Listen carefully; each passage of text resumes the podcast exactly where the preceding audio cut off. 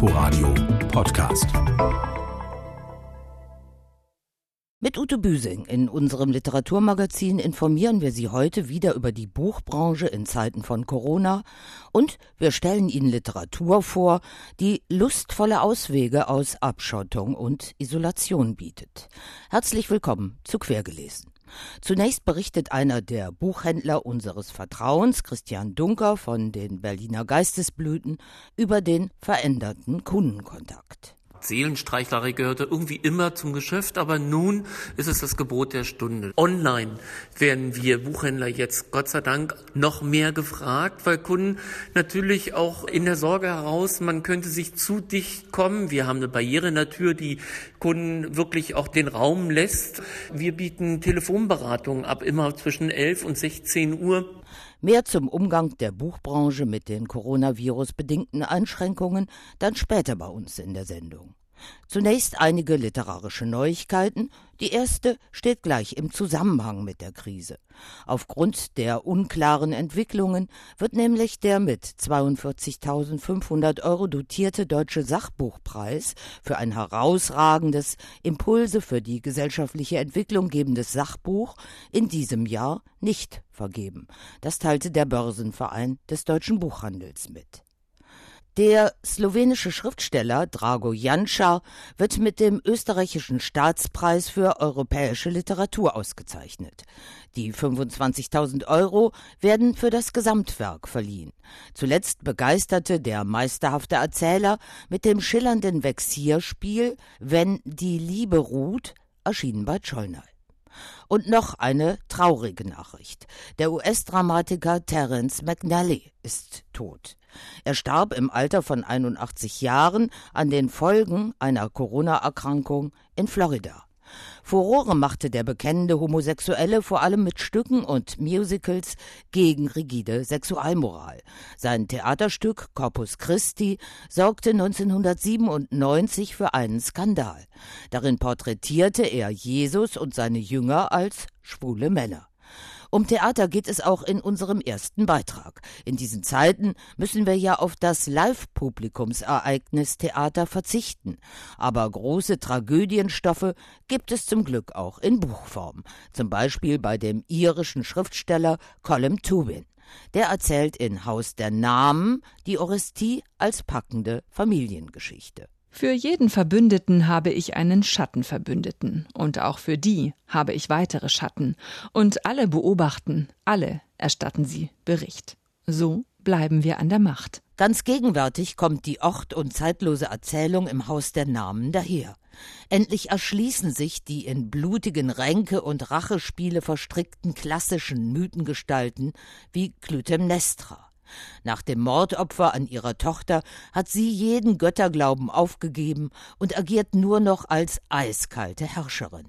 An ihrem Hof errichtet sie ein bestens funktionierendes Fake News System, berichtet die andere, die noch lebende Tochter Elektra. Sie hatte meinen Vater ermordet und seinen Leichnam in der Sonne verwesen lassen. Sie hatte mich und meinen Bruder in die Finsternis geschickt. Aber sie wollte, dass man all das beiseite schob, wie einen Teller nicht angerührtes, unappetitliches Essen. Elektra ist aus dem Kellerverlies wieder in ihre Gemächer entlassen worden, während ihr Bruder Orestes nach seiner Entführung in einem brutalen Kinderheim gefangen gehalten wird. Er rückt in den Mittelpunkt der Erzählung. Mit zwei Gefährten gelingt es ihm, aus dem Heim zu entkommen und bei einer uralten Frau auf dem Land fast so etwas wie glückliche Tage zu erleben. Mit seinem Begleiter Leandros entspinnt sich zudem eine zarte, homoerotische Beziehung. Tagsüber trafen sie sich zu den Mahlzeiten, die von der alten Frau und Mitros zubereitet wurden.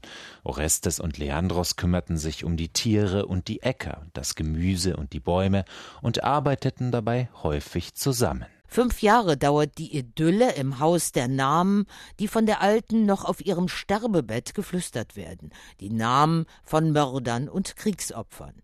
Es könnte sein, dass Orestes der Spirale von Mord und Gewalt dauerhaft entkommt. Jedenfalls lässt Colm Tubin diesen neuen Schluss zu.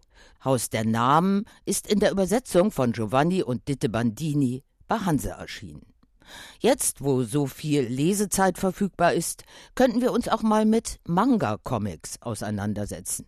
Mir ist diese japanische Buchkunstform noch völlig fremd. Meiner Kollegin Lotte Glatt war sie es auch, bis sie sich schlau gemacht hat. Die Bände, die meine Klassenkameradinnen zu Schulzeiten verschlungen haben, kamen mir total platt und kitschig vor. Damals habe ich Mangas eher als schnell dahingezeichnete Fotostories abgestempelt. Dann fuhr ich zu Beginn des Jahres nach Japan, in das Geburtsland der Mangas. In Kyoto habe ich eine riesige Manga-Bibliothek besucht. In den Leseecken waren Teenager, Studentinnen, genauso wie Geschäftsleute vertieft in die unterschiedlichsten Manga-Hefte. Meine Neugierde war geweckt. Ich wollte mehr darüber wissen und habe mich nach meiner Rückkehr mit Kirsten Hoheisel getroffen, die sich gut mit Mangas auskennt. Sie ist im Vorstand der Deutsch-Japanischen Gesellschaft Berlin. Es ist nicht nur für die Kinder, dass es nur Jugendliche oder Kinder berührt. Da gibt es auch keine Grenzen. Also es gibt wirklich weit verzweigte Geschichten. Und deswegen finden sich viele Menschen auch darin wieder. Schon die Zeichnungen an sich seien kleine Kunstwerke, meint Kirsten Hoheisel die auch Schulkindern das Manga-Zeichnen beibringt. Es ist die Präzision der Zeichnung, die dahinter steht, die mich eben als Künstler auch interessiert. Und es ist vor allen Dingen die Dramatik in der Mimik. Als Einstieg in die Welt der Mangas empfiehlt mir die Expertin dann auch einen Anime-Film, also einen animierten Manga. Ein altes japanisches Märchen die Legende der Prinzessin Kaguya. Es ist eine Prinzessin, die sich auch Mondprinzessin nennt. Sie kommt vom Mond, sie lebt aber unter menschlichen Eltern und wird sie später auch verlassen. Und ähm, es ist sehr aufwendig verfilmt worden, fast noch in dieser Tuscheart. Das wäre für mich so der Einsteigerfilm Prinzessin Kaguya, weil es eben zwei Sachen berührt. Die Mythologie, alte Geschichten in Japan, wunderbar visualisiert und umgesetzt in diesem Anime. Allmählich wird mir klar, was Manga-Leser so fasziniert. Es sind die ausdrucksstarken Bilder, die einen mitten in die Geschichte hineinziehen. Auf dem Feld der unterhaltenden Literatur war zeitlebens auch der Pariser Zeichner Albert Uderzo zu Hause. Der Schöpfer des berühmtesten Comics Europas, des Asterix, ist mit 91 Jahren gestorben. Unsere Frankreich-Korrespondentin Sabine Wachs taucht ein ins Imperium des letzten Galliers. Im Jahre 50 vor Christus war das ganze Gallien von den Römern besetzt. Das Ganze? Oh nein, es gab da noch ein kleines Dorf. Und es gibt kaum einen, der die Bewohner dieses kleinen Fleckchens nicht kennt. Den knollennasigen Gallier Asterix, seinen beleibten Freund Obelix und die restliche renitente Bande, die Julius Caesar und seine Legionäre regelmäßig in tiefe Verzweiflung stürzen. Dass es diese wunderbaren Gestalten gibt, verdankt der Comicleser ihm, Albert Uderzo. Geboren als Kind italienischer Einwanderer 1927 in der Nähe der Stadt Reims, zeichnete er schon als junger Mann gerne und vor allem gut. Trotzdem einen Beruf aus dem Talent machen, Uderso zögerte und dann hat ihn doch einer überzeugt. Disney hat mich schon wahnsinnig stark beeinflusst. Ich kannte ihn zwar nicht persönlich, er mich übrigens auch nicht, aber ohne ihn wäre ich wahrscheinlich nie Zeichner geworden. Eigentlich wollte ich Mechaniker werden. Welch herrliche Figuren und witzige Gestalten wären dann den Comicfreunden dieser Welt verloren gegangen. Allen voran Asterix und seine Mischpoke. Die hat Albert Uderso zusammen mit seinem Kollegen und Texter René Goscinny ins Leben gerufen. Zwei Einwandererkinder, Goscinnys Eltern stammten aus Polen, erfanden also den gällischen Urfranzosen Asterix. Den besten Krieger. Als Goscinny im November 1977 plötzlich stirbt, beschloss Uderso mit dem Zeichnen aufzuhören. Letztendlich waren es dann die vielen Leser, die den Zeichner und Asterix-Vater wieder zurück in die Realität geholt haben. Uderso machte weiter allein. Er schickte schickte seine gallischen Helden bis ins Morgenland, ließ das kleine Dorf sogar von Außerirdischen heimsuchen, was nicht bei allen Fans Anklang fand. 34 Asterix-Bände hat Uderso in seinem Leben gezeichnet. Salute! Hello! Alle wurden in mehr als 100 Sprachen und Dialekte übersetzt.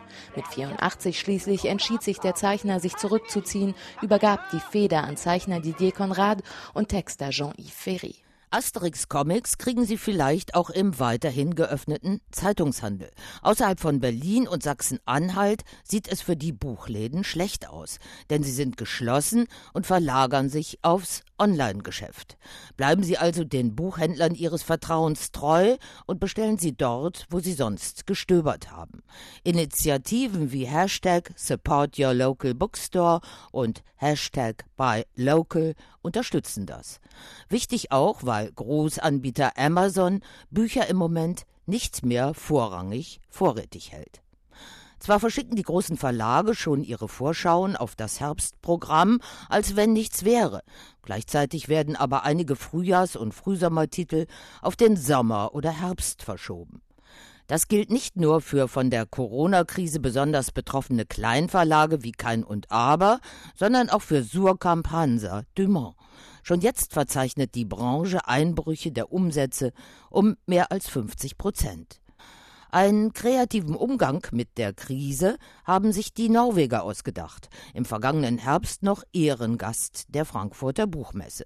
Sie bringen jetzt Schriftsteller und Schriftstellerinnen mit interessierten Arm aufgepasst Telefon zusammen. Bei Anruf Literatur also. ARD-Kulturreporter Holger Heimann hat Kontakt aufgenommen.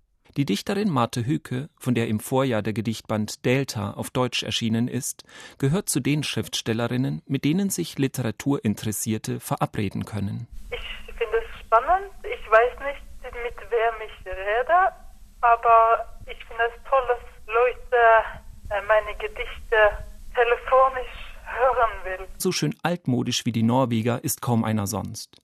Fünf bis 15 Minuten sollen die Telefongespräche dauern ausreichend Zeit, um einen Eindruck von Marte Hükes Dichtung zu bekommen. Eis bindet das Meer, der Spiegel sinkt, das Land gibt nach unter dem Druck, die Gletscherzunge folgt der Form des Berges.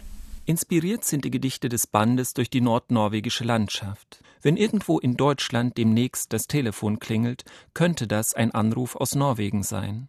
Ich habe am Telefon mit dem bildenden Künstler und Schriftsteller Duncan Hanna gesprochen, den ich eigentlich vor Ort in New York zu einem Gespräch über sein im Mai bei Rowold erscheinendes packendes 70er-Jahre-Tagebuch Dive treffen wollte. Zur Corona-Situation sagte er mir jetzt: I'm all right. I've been in the country in Connecticut for two weeks, which is easy to isolate up here. Ich bin okay. Ich bin seit zwei Wochen auf dem Land in Connecticut. Da ist es einfach, sich zu isolieren. Ich arbeite an zehn kleineren Gemälden, lese viele Bücher und schaue DVDs. Aber ich mache mir große Sorgen um die Welt, die um uns herum zusammenbricht. Es ist beispiellos, was in New York City passiert. Dass alles geschlossen ist, hat es noch nie gegeben. Nicht im Bürgerkrieg und auch nicht während 9-11. Ich fühle für New York und für alle Menschen. Wir sind alle in derselben Situation everyone's shut in. So we're all in the same situation. Duncan Hanna. Sein Tagebuchband Dive stellen wir Ihnen im Mai hier in Quergelesen vor. Und kurz vor Schluss noch ein Mutmacher-Lesetipp von Christian Dunker von den Berliner Geistesblüten. Die Pest von Camus könnte man jetzt empfehlen oder Die Stadt der Blinden von Saramago. Es geht auch viel aktueller und schon vom Titel her mir näher, wenn man die Optimisten empfiehlt. So heißt der neue Roman von Rebecca McKay.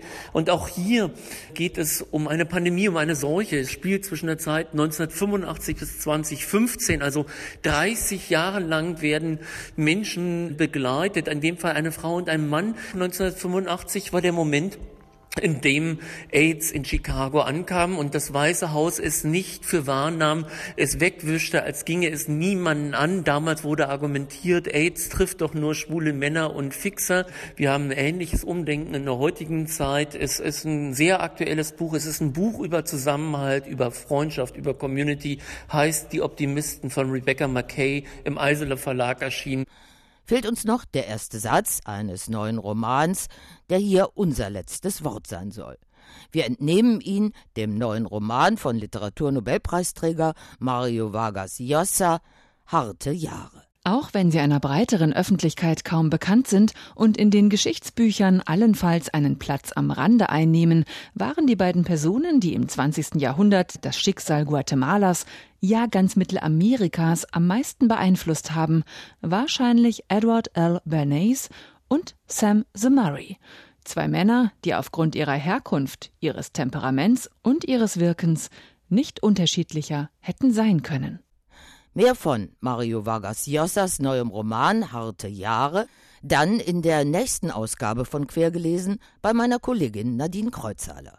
Sie können unser Literaturmagazin gerne auch als Podcast auf diversen Plattformen nachhören. Tschüss, bis zum nächsten Mal, sagt Ute Büsing. Inforadio Podcast.